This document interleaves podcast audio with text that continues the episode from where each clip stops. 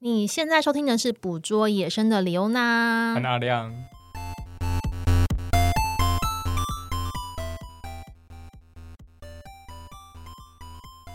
大家好，我是李欧娜我。是阿亮，首先呢，跟大家说抱歉，我们这集实在是拖太久 了，就是中间就是我跟阿亮都有一些事情，然后就默默的飘去别的地方这样子。先更新一下我们近况好了，你想知道 吗？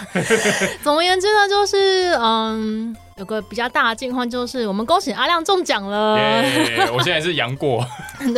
他呃 真我的也是杨过了呢。哎、你知道我们想说，我们就是之前那个都没有确诊过，我还想说我是不是对天选之人，然后没没想到并不就是是 阿亮就中奖，但是阿亮中奖之后我也很担心啊，因为我想说我之前还跟他用过餐，我会不会也中奖？然后我就每天所快以其，筛，所以其实你才是天选之人，对啊，为什么？就是我 因为我每天都快筛，快到我整个是那个眼睛就是一直在流眼泪啊，很不舒服这样子，可是我就是一直是阴性。然后阿亮就是阳性这样子，因为我那一天，呃、我那一天是下午觉得有点不舒服，然后嗯晚上就回去就开始烧了，然后烧了之后我就想说嗯应该中了，然后我也没有体力起来去快筛，我是隔天早上起来又比较好一点再去筛，然后就是超级粗的两条黑线啊，就是血淋淋的黑，对就是两条红线啦。好像红线啊，欸然后红线就是是这。样出来了。总之就是阿亮终于吃了一次中奖套餐，这样子 我哦现在是无敌星星的状态啊，是吗？不知对，我现在道无。敌星星，对，那阿亮中奖的这个过程当中呢，就是我还就是一边在进修，一边给他投递补给这样 子，空头 补给。对，有点小小的忙碌。然后最近呢，就是我发现，就是大家会写信给我啊，或是呃要跟我咨，不是要咨询啊，就问一些事情，或是邀请我做一些事情等等的。我不知道为什么大家给我的那个信的 title 啊，都会写李小姐，因为你就叫李欧娜，不然呢对，好像这个好像也不无道理，然后可能也会有些人会打欧娜，但他的欧跟娜就是有时候会是娜错，有时候有时候会是欧错，就是 他们寄给我的信里面就是没有一个，就是很少有人名字会而写且对，对，这样其实有点点失 礼。也不是说是想说是不是我就是带给大家是嗯太多不明显的印象了，嗯、因为就像你不会叫奥利维叫做奥小姐是一样的，嗯对，没错，所因为以。李欧娜也只是个英文名称啊然后就是有时候我就连续三四封信就这样过来，那我就是看看到最后我不知道我自己是谁。那我是阿 先生嘛，阿亮，哎 阿之先类生的，你好，就如果大家要写信给我的话，要称呼我的话，你就直接打李欧李娜欧娜就好，或者是你直接打我的捕捉野生的李欧娜都可以，就是不要让我知道我自己的定位在哪里，我的身份是什么，不然我是会有点小迷惘的这样子。好啦，我们上集呢就是讲到了环境制，对不对？上集有讲到黄景之，但是没有讲到一些重点。对，因为我前那天录完之后，我自己剪完之后，我就心里想说，等等，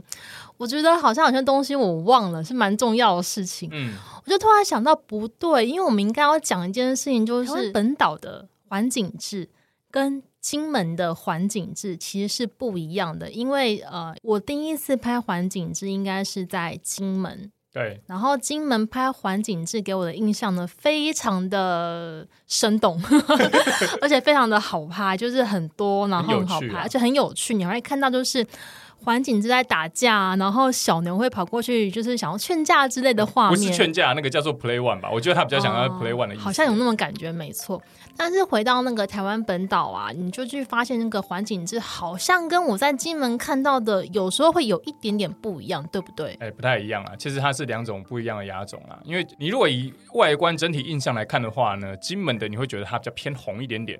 那台湾的嗯偏白一点点。我觉得金门比较紫哎、哎，对对，就红紫红紫那边的，嗯对因为它因为金门的它其实是差别是差别在呃腹部侧面、啊，嗯是，哎，腹部侧面的话，台湾的话是米白色，然后有一点点带黑色的斑点，然后金门那边的是红棕色，然后带黑色斑点，就是它哦比较容易到看得出来的差别是在这里啊。但是我觉得他们脖子是不是也有一点点的不一样？我觉得没有差异那么大，因为他们其实两者的那个环颈的环白环啊，在嗯喉喉部中间其实都会中断。其实我觉得头部以上没有差异那么大，我觉得看不太出来。那是不是因为我觉得环境这就很像披着围巾的鸡？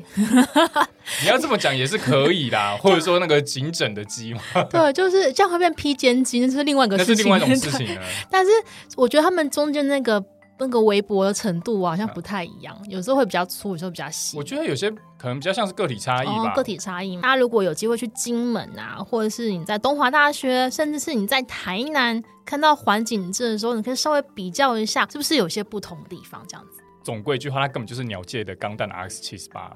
就它有超多版本的。嗯，就是根据 Climans 的《世界鸟类名录》二零二一版啊，环景志你可以分成，就底下大概是分成环景志和绿志两大类啦。还有然后，绿质哦对，，还有绿志，哦然后环景志也有三十个亚种，好然后日多本哦绿志有三个亚种，那台湾环景志是环景志其中的一个特有亚种。听起来很饶舌， 对不对？台湾环景志是环景志的其中的一个特有亚种我。不知道我在哪里了。那台湾环境是它是很早以前就有记录嗯了，它甚至可以被追溯到大概新石器时代的时候。好久以对前，哦那，是之前科科博馆的人，他们有在鱼疗遗址有发现史前文物，然后里面有鉴定出就是有两个鸟类骨骸，其中一个是环景雉。哇，对，就是他很早之前就比你阿妈还要早， 就就到台湾了。嗯是， 然后，但是在一九六零到七零年代的时候，就是迦南平原喜欢狩猎的人啊，因为喜欢狩猎，就是台湾的原生种没有那么多，他们就是自己去搞了一些人，搞了一些来进口，然后就引入了大量的外来的环境雉，哦，换成现在用就是 game bird 嘛，所谓的嗯 game bird 嘛，那就是用来狩猎用的。嗯，然后后来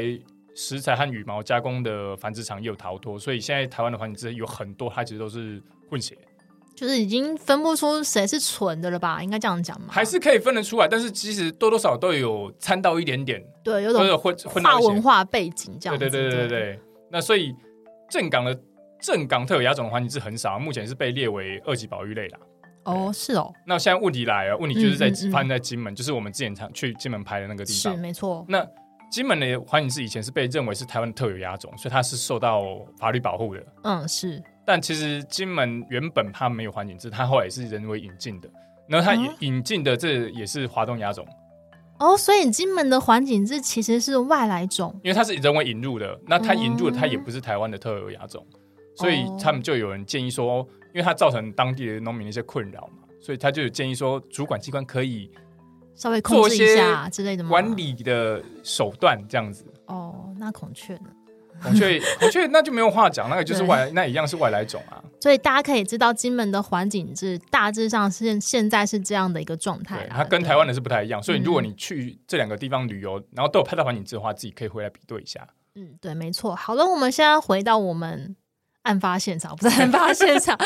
回到我们这本集集重的点主题。没错，我们就是要去瓦拉米。虽然我们这集已经隔了有点久才录 了太久了，但是 呢，坦白讲，现在我觉得啦，不失为去瓦拉米一个好时哎，机。算是一个蛮不错的时间点。为什么我们要去瓦拉米呢？要想去看黑熊 啊，对，你知道，其实瓦拉米现在就是蛮有名的，因为就是不管是登山呐、嗯或者是嗯、拍动物的人啊，都很常去瓦拉米朝圣。嗯然后第一个当然是它那边环境很好嘛，第二个就是那边是算是比较长，就是听说有人目击到台湾黑熊的一个地方。 哦，对啊，因为我之前同事之前就是嗯走那边，然后他们就是有在很远的地方就有看到台湾黑熊，对啊，觉得哦，好幸运哦，这样子对不对？对啊但是呢，我们去的季节基本上是在夏天，对 夏就可能夏天并不是一个非常适合的季节，但现在有可能是为什么呢？因为现在就是有东西可以吃啊。对，青冈栎就是传说中黑熊还蛮喜欢吃的一吃的食种物果果，对 一种果果这样 子哦。反正刚好是呃，这个青冈栎可以大量结果的一个时期啦，嗯所以黑熊有可能会为了找这个青冈栎呢，就跑去瓦拉米现身，说不定啦。就是有比较大机会可以在这个地方看到黑熊，但是看不看得到还是要看黑熊本人的心情啦。还是要看人品吧。对，看人品啊。那我们现在介绍一下瓦拉米在哪里呢？瓦拉米就在你心里。嗯哼，然后嘞，然后嘞，瓦拉米步道它其实是在花莲玉里啦，就花莲很长嘛，啊嗯玉里算是它的南端，嗯玉里再下去就富里，然后就是台东的池上，嗯，然后瓦拉米其实就是离玉里的市区大概十五公里左右，你开车大概二十分钟就到了，嗯，所以是蛮近的一个地方。那我们现在来介绍一下属于瓦拉米的小知识。基本上呢，我听到瓦拉米这个名字啊，会觉得它充满着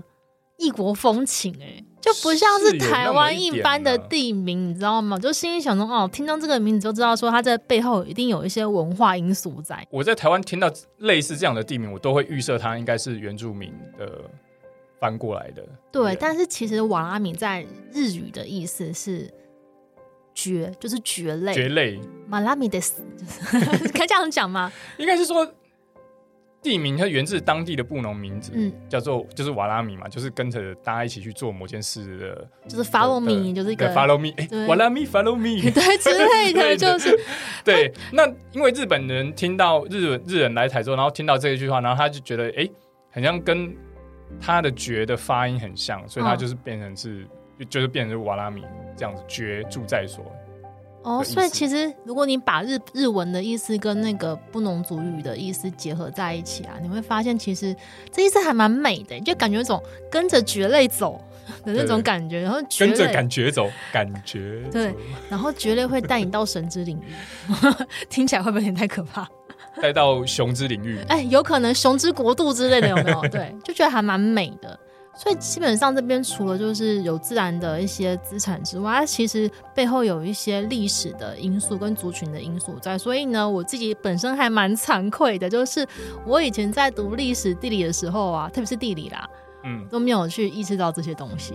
我是自己就是出来开始拍野生动物，到处自己去玩的时候，才会发现说，哦，原来台湾有这个地方啊，也有这个历史啊，你知道的。我觉得这很正常吧，因为以前念书的时候，都只为了考试而已啊。嗯你是自己有要到当地的时候，你才会去对那个东西会比较印象深刻吧。嗯，对啊。那基本上，我觉得大家如果提到去瓦拉米拍的话，我觉得应该都不会错过它的山屋。如果你行程的时间有安排足够的话，基本上都会去住山屋吧，对不对可？是他那个我记得好像也是你要事先申请啊，那也不是随便随便申请随便就有的。对啊，但这山屋是不是其实还有嗯，算是一个蛮特别的历史在？对，它就是瓦拉米山屋，所以瓦拉米就是刚刚不是有讲到它是爵吗？对，它是以前就是日日文的爵，然后它是爵住在所。日治时期它其实有很多管理沿线啊，它有很多个住在所。嗯，那爵住在所就是瓦拉米山屋这个地方，它以前算是蛮规模蛮大的一个住在所，那甚至还有一些小杂货店啊什么什么，就是它的面积其实蛮大的。那么瓦拉米除了黑熊之外，还有什么其他动物吗？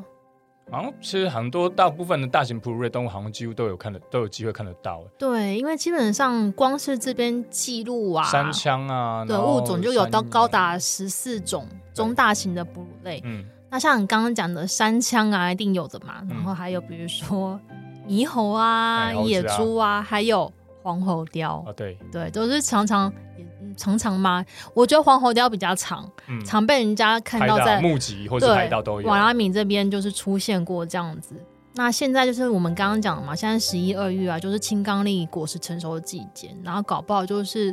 嗯、黑熊有有机会在这边出没也说不定啊。嗯但是我个人是有听说，就是好像，呃，也蛮多人目击到黑熊是在大分那一带，哎分那边好像比较多啦，嗯，大部分好对像对主对，要是在那那边活动，这边好像没有那么多，对，相较较可能没那但么这种多事情很难讲啊，要不然你看之前南南小熊是怎么冒出来的，嗯对啊，就是，对啊但是除了那个黑熊，不只是不只是吃那个青冈栎啊，有可能台湾胡桃啊、山枇杷、啊、这种东西，它也有可还能有会去其吃。他的蝌蚪科的东西它也会吃嘛，嗯，吧，对。总而言之呢，黑熊去吃这些东西，不光只是为了吃饱或者吃好吃、吃好料，它不是只是单纯的一个吃货而已哦。你知道它是，有人说它是呃，算是一种传播者，算是吧，散播欢乐、散播 爱，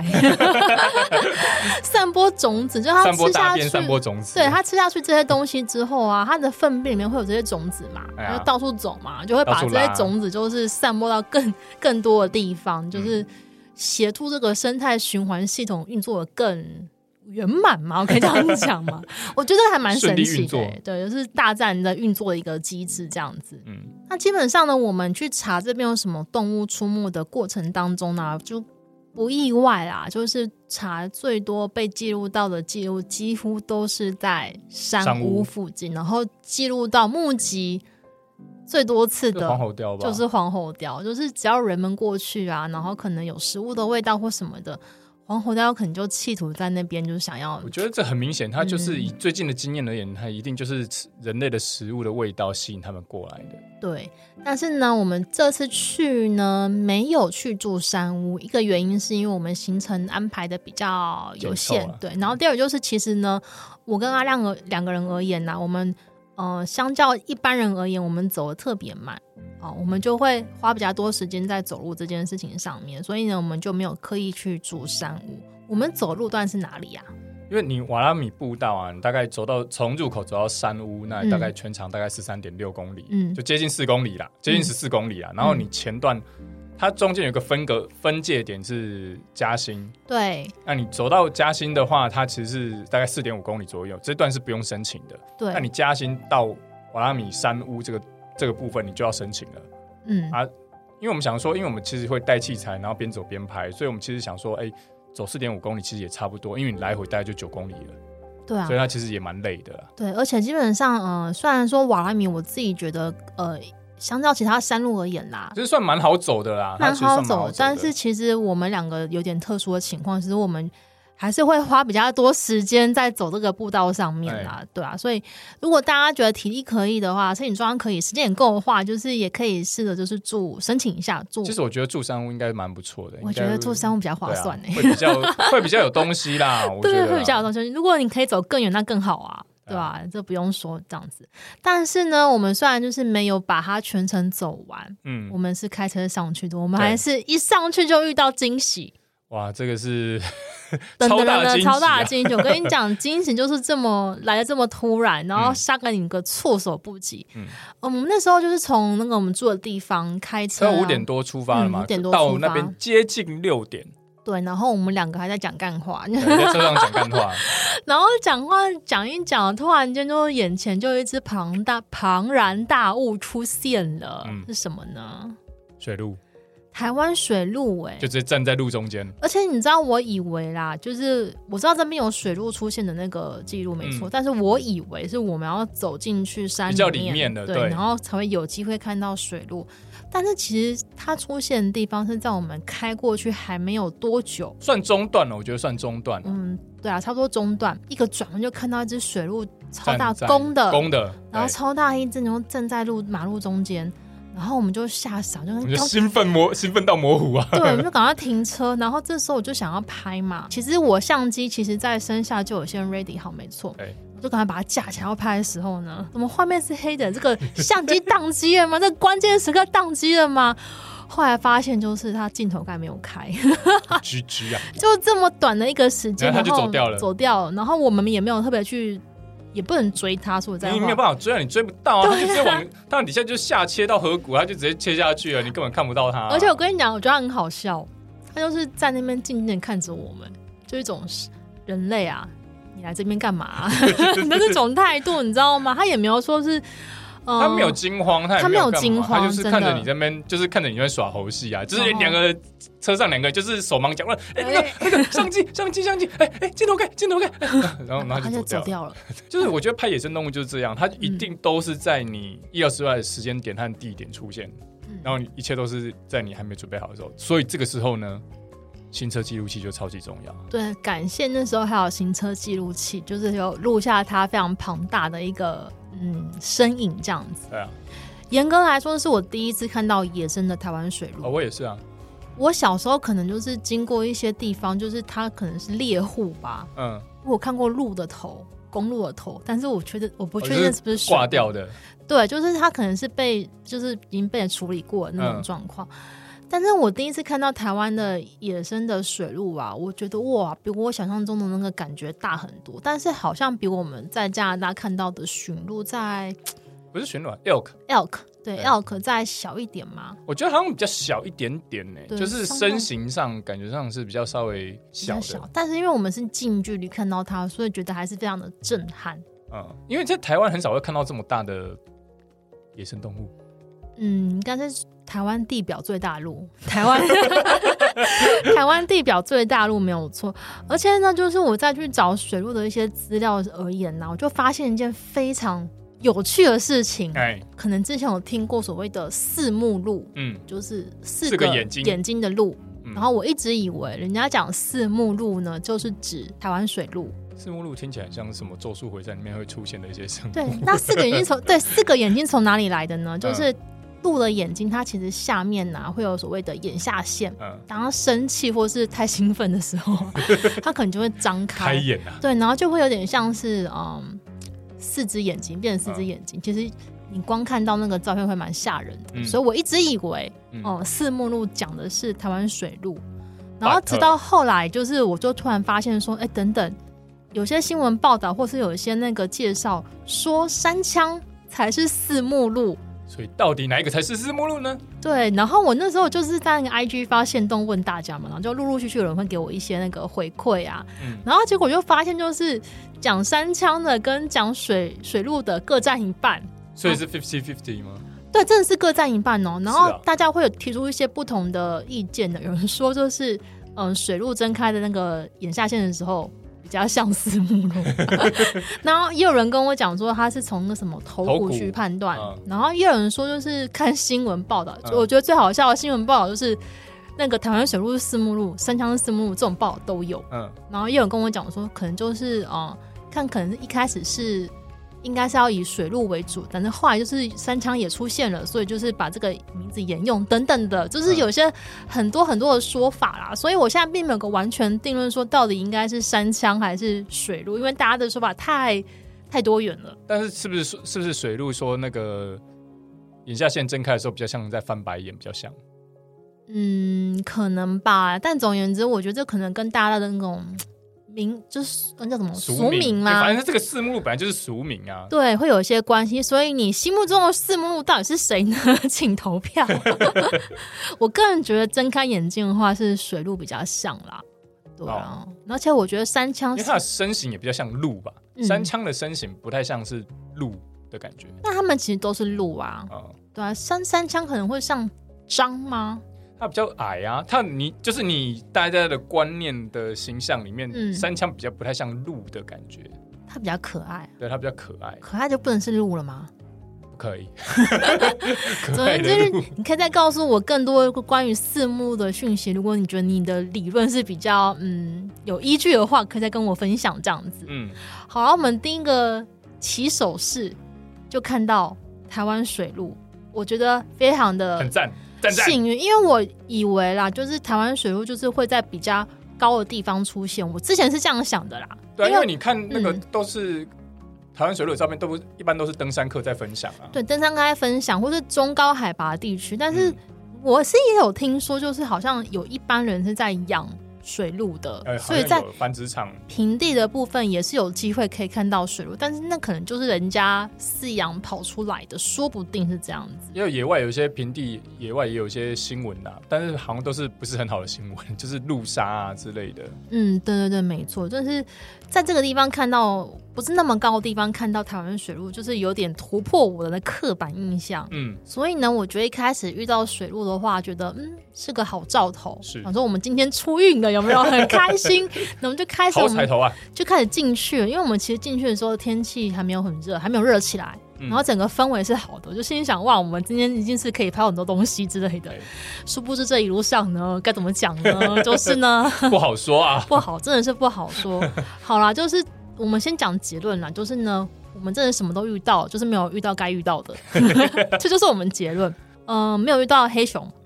也没有遇到黄喉貂，嗯，我们其实没有走到哦很里面很里面，这是可以理解的。但我想说，这过程当中总会有一些其他的哺乳类或其他的鸟类出来吧？没有啊。有啦，有很平民的、很平民百姓的一些东西出来啦，例 如，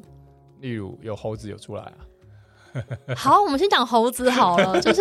好地方的猴子个性不同。对，对，我们在之前在釜山植物园遇到，可能是比较不具攻击性的。那嗯我们在宜兰山区遇到，有些有攻击性，有些就还好因为应该也不是叫攻击性，就是看起来比较派，派。然后我们在塔塔家遇到，就是太做自己，太放松了。就是已经很习惯跟人类相处了。对，就是那个塔塔家的草原是他家的沙发之类的那种感他是觉。在公厕旁边嘛，我记得是在嗯公厕旁边，对就是对在旁边那边路边吃草。对，然后非常的就是怡然自得。但是我们在这边遇到的猴子呢，就是距离有点有点远，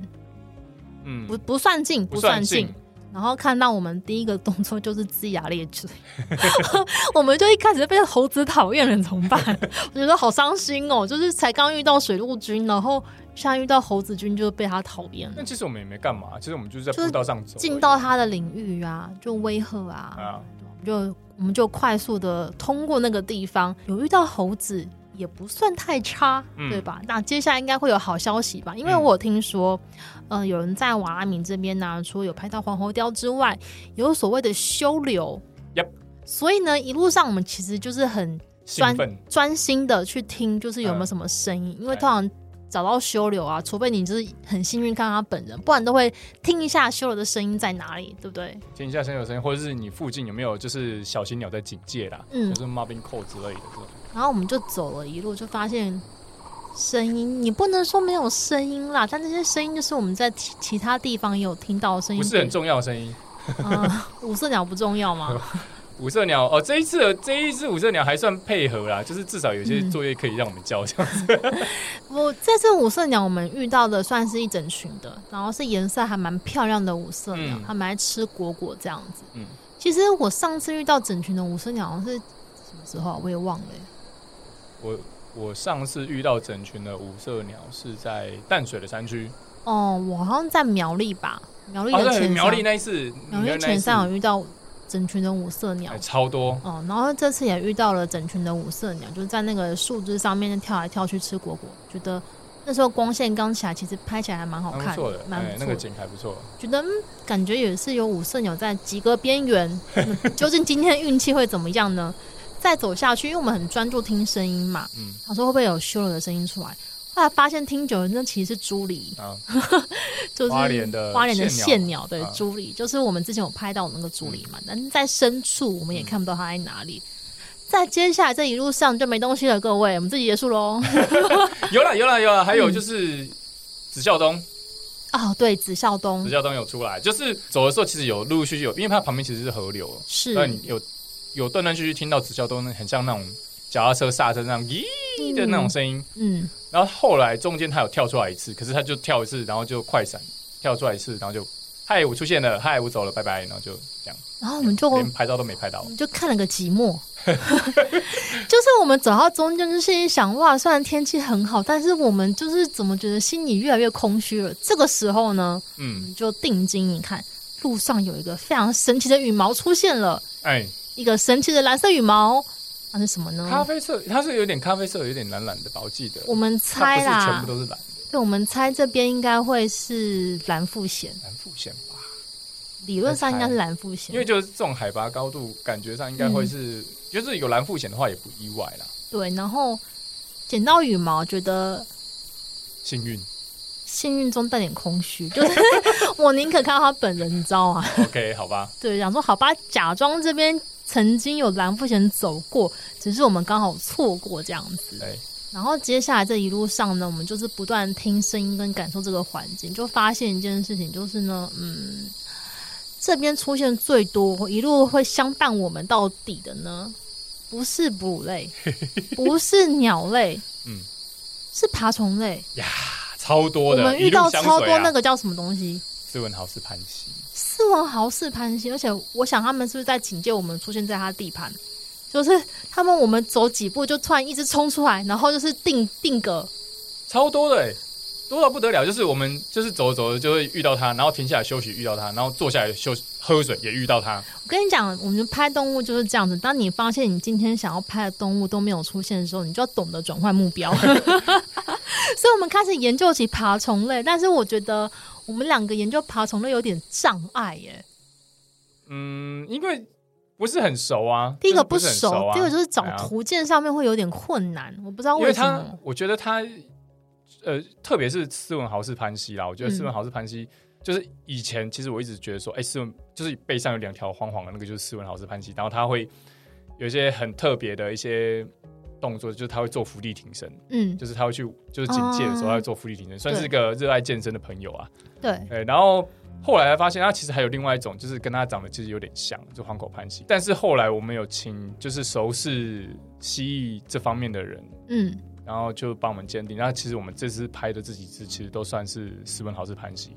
因为我们这次拍的其实有些颜色其实有点落差了。哎我就觉得很困惑这一点，因为像比如说鸟图鉴，我可以就是大概知道说，哦、除非它是亚成鸟或什么鸟，就是会有明显落差。但基本上你那个动物成鸟之后，就大概是定型了，嗯，对。啊可是我发现蜥蜴啊，就是两爬类啊，或者是像青蛙，青蛙这是让我非常 confused，就是欸我们讲那个蜥蜴的部分啊，啊，你拍到了，你以为是黄口攀蜥，但其实它不是。就是它们的颜色其实会有蛮多种，就是有些它们是会随着环境稍微调整，那有些是它本来颜色可能就有点点落差。对我而言，我其实对这方面还不是那么熟，我就觉得说哇，这太辨太别难有困难了吧。难，对那同样辨别困难的就是。我在那个溪流旁旁边呐、嗯看到一只好大好大的青蛙 哦，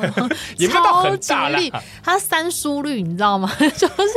很绿，我就把它拍下来，我说它是谁啊？因为我对青蛙其实不熟，但是我知道贡德是雌蛙，嗯觉得很自豪。欸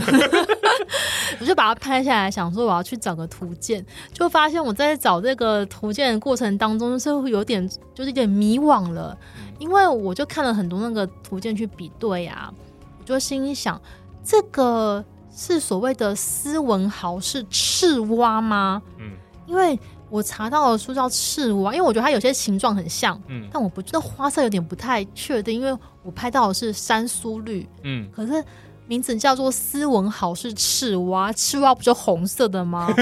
那、你骗人哦，广告不实哦， 就会有这种感觉。嗯，然后所以我就把它放到线动上面去问大家说，请问这一只到底是不是斯文豪是赤蛙？大家就是专家就回我，答案就是它就是斯文豪是赤蛙。我就说为什么它个体差异这么多呢？就说嗯，其实不止这个样子啊。有些地方的斯文豪是赤蛙，还甚至是蓝色的，嗯我就觉得非常的神奇。所以对我这种不熟两栖两爬的人而言啊，要辨别这些物种实在是另外一个世界世界、另外一个领域，你知道吗？呃，其实鸟类其实也有一些类似的状况，就是有那种羽色的形形态有落差蛮大的。呃例，也是如，有呃，可是后来这些鸟，它好像有些会被拆分为亚种，像之前的黑脸乌啊，它其实哦嗯羽色的差异其实会有点大，可是它现在好像最新的版本好像有被拆拆出来的样子。哦然后像我们在加拿大看到的一些，好像是 bunting 还是什么的，我记得还是，我记得他们也是就是同一种，可是它羽色差异超多的。嗯，没错。那我觉得斯文豪氏赤蛙呢，我们先介绍一下它到底长什么样子，就是大型蛙蛙，体长可能六到十公分。嗯然后我查资料是说，背部的花纹就是有很多颜色，有绿色、褐色，或是绿色、褐色，哎以及我们刚刚说，就是有跟我讲说蓝，色的它虽然叫赤蛙，但它也是蓝色的， 真的很优奇，它是个优越刺蛙。对对对，而且基本上它就是属于嗯两千公尺以下的山区的溪流比较常看到它哦。但是我觉得它有一个非常特殊的特征嗯，常常误导人。哦，叫声吧，对，叫声，因为其实斯文豪是赤蛙，又叫做鸟蛙，骗人鸟。就是为什么？就它的叫声就是啾一声，很像个小型鸟在那边叫，有没有？对，以前以前我那个还不知道的时候啊，我就以为说，哎、阿亮这边有鸟在叫，你找一下鸟在哪里？阿亮就说青蛙啦，青蛙啦，我说不对，这是鸟，不是青蛙。哎然后结果后来发现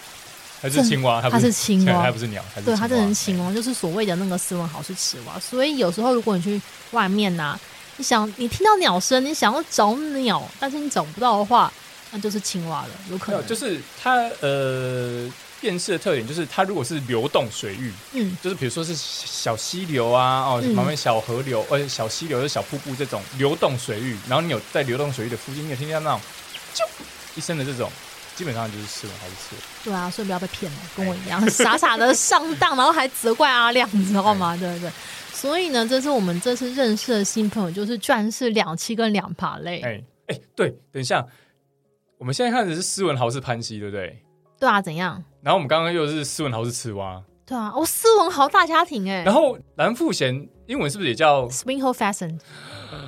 哦，我跟你讲，这边斯文豪地盘，各位。 哎、我觉得斯文豪家族的势力在台湾非常的庞大，因为很多物种都以他的命名，对不哦对啊我对啊觉得非常厉害。所以基本上我们来这边收获最大的是，就是收集了斯文豪的一，级炸裂斯文豪？啊就是收集了各种斯文豪的形态，你知道 吗？对吧、但是基本上呢，现在是十一月到十二月啊，就是去这个时候去应该还不错。瓦米天气应该，呃除非下雨啦。嗯如果下雨山区的话，大家自己注意一下路况。但我觉得这个时候呢，去瓦米是一个非常好的时机。而且呢，像我刚刚讲的话，就是某个地区如果常常发生某件事情，就会有所谓的告示牌。嗯然后瓦拉米是我目前看过最多警告黑熊的告示牌， 我真的觉得超神奇的。因为你像我们去塔塔加、啊嗯会放告示牌的地方都是禁黄喉雕、禁止喂食，呃禁还止有喂食鸟类跟鸟黄喉类雕，不要摆不要摆拍，不要哎放鸟音等等的，就这种警告的那种意味。嗯唯独在那个瓦拉米是跟你讲说黑熊出没，请小心啊，嗯怎样怎样之类的，我觉得还蛮神奇的。而且我那时候去瓦拉米走那个吊桥啊，看那个瀑布有没有，嗯我就觉得哇，心旷神怡哎，好可怕，赶快走。 对，心旷神怡好可怕，这两个就是是完我很怕是完走那全个是吊桥，对立的我吧？觉得我就赶快赶快加快脚步走。但是我觉得瓦拉米呢，对于一般人而言呢，那个算是平缓的路段，有机会的话可以去看看，顺便听一下声音，看有没有修流出现。因为我其实很想拍到修流，嗯，我真的最近超想拍到修流，因为我已经放弃台湾野兔了， 这么快就放弃， 我觉得野兔太困难，现在要过年了，我赶不上了。嗯，还是有机会了，还是有机会，我们可以试试看，相较之下，修流应该比较会吗？有机会吗？很难说啊，很难野生说动物对野如生果动物，大家有拍到修了，可以跟我讲在哪可里以， 收集一下情报，这样子。好啦，这是瓦拉米，就是我们的简单的经验分享，这样子。如果大家有去瓦拉米，有发现其他物种的话，可以跟我们分享哦。那下一集的话呢，是一个比较严肃的议题诶，算是比较我们第一次做议题性的东西吧。但是我们没有访问谁，但是只是我们消化了一些我们的观点，然后嗯，应该这么讲啦，就是呃，其实开始经营这一块之后，就陆陆续续有人跟我讲一些拍野生动物的一些议题，嗯，然后我一直想说，我要怎么用什么方式去讲会比较好，就不要太说教，因为我很讨厌人家说教。哎，然后直到最近，就是因为一些累积的事情啊，那我就心里想说，嗯，虽然不知道我的力量有多大，但是我觉得该讲的东西还是要讲。所以呢，下一集呢，我们要跟大家分享的是关于台湾的 右拍史。哦，有听拍起来，和摆拍，哦，这听起来真的是超级有点耻、欸。准备准备掉粉吗？嗯，也不是说掉粉，我觉得就是你既然就是喜欢动物、喜欢自然的话，这一块你还是需要注意到无的。可避免的吧。对，那而且这一块并不是只限于拍动物照片的人应该要注意的，因为我知道很多就是 follow 我的人呐、他其实不是拍野生动物的，他也不是所谓生态圈的，嗯他是只是对这个东西感到好奇而已。嗯，但是我觉得越多人知道我们台湾有这个现象，才是一个正常的发展，嗯我们才去才会有办法去思改善考啊要怎么去改善嗯这样子。所以下一集呢，算是一个特辑，我们要讲关于右拍的一些事情，然后是建自于我跟阿亮的一些观察跟。跟意见啦，这样子啦，啊 我也不敢说我自己是生态专家，我很怕就是人家给我冠上这种，就是你要讲的非常正确，但是我是去收集跟观察一些现象，自己的心得跟大家分享这样子。嗯所以呢，我们下集呃，如果你前面前面没有听我 podcast 的话，你可以不要听，没关 系。但是我觉得下一集跟下两集啊，就是这件事情呢，是希望越多人听到越好。嗯，好，那我们就是下集跟大家见喽。我是李荣娜，我是阿亮我。们下次见了，拜拜拜拜